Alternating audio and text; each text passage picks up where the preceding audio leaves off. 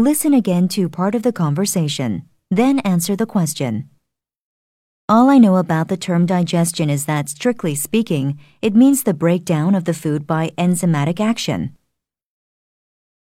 Number 3. What can be inferred about the woman's knowledge toward digestion?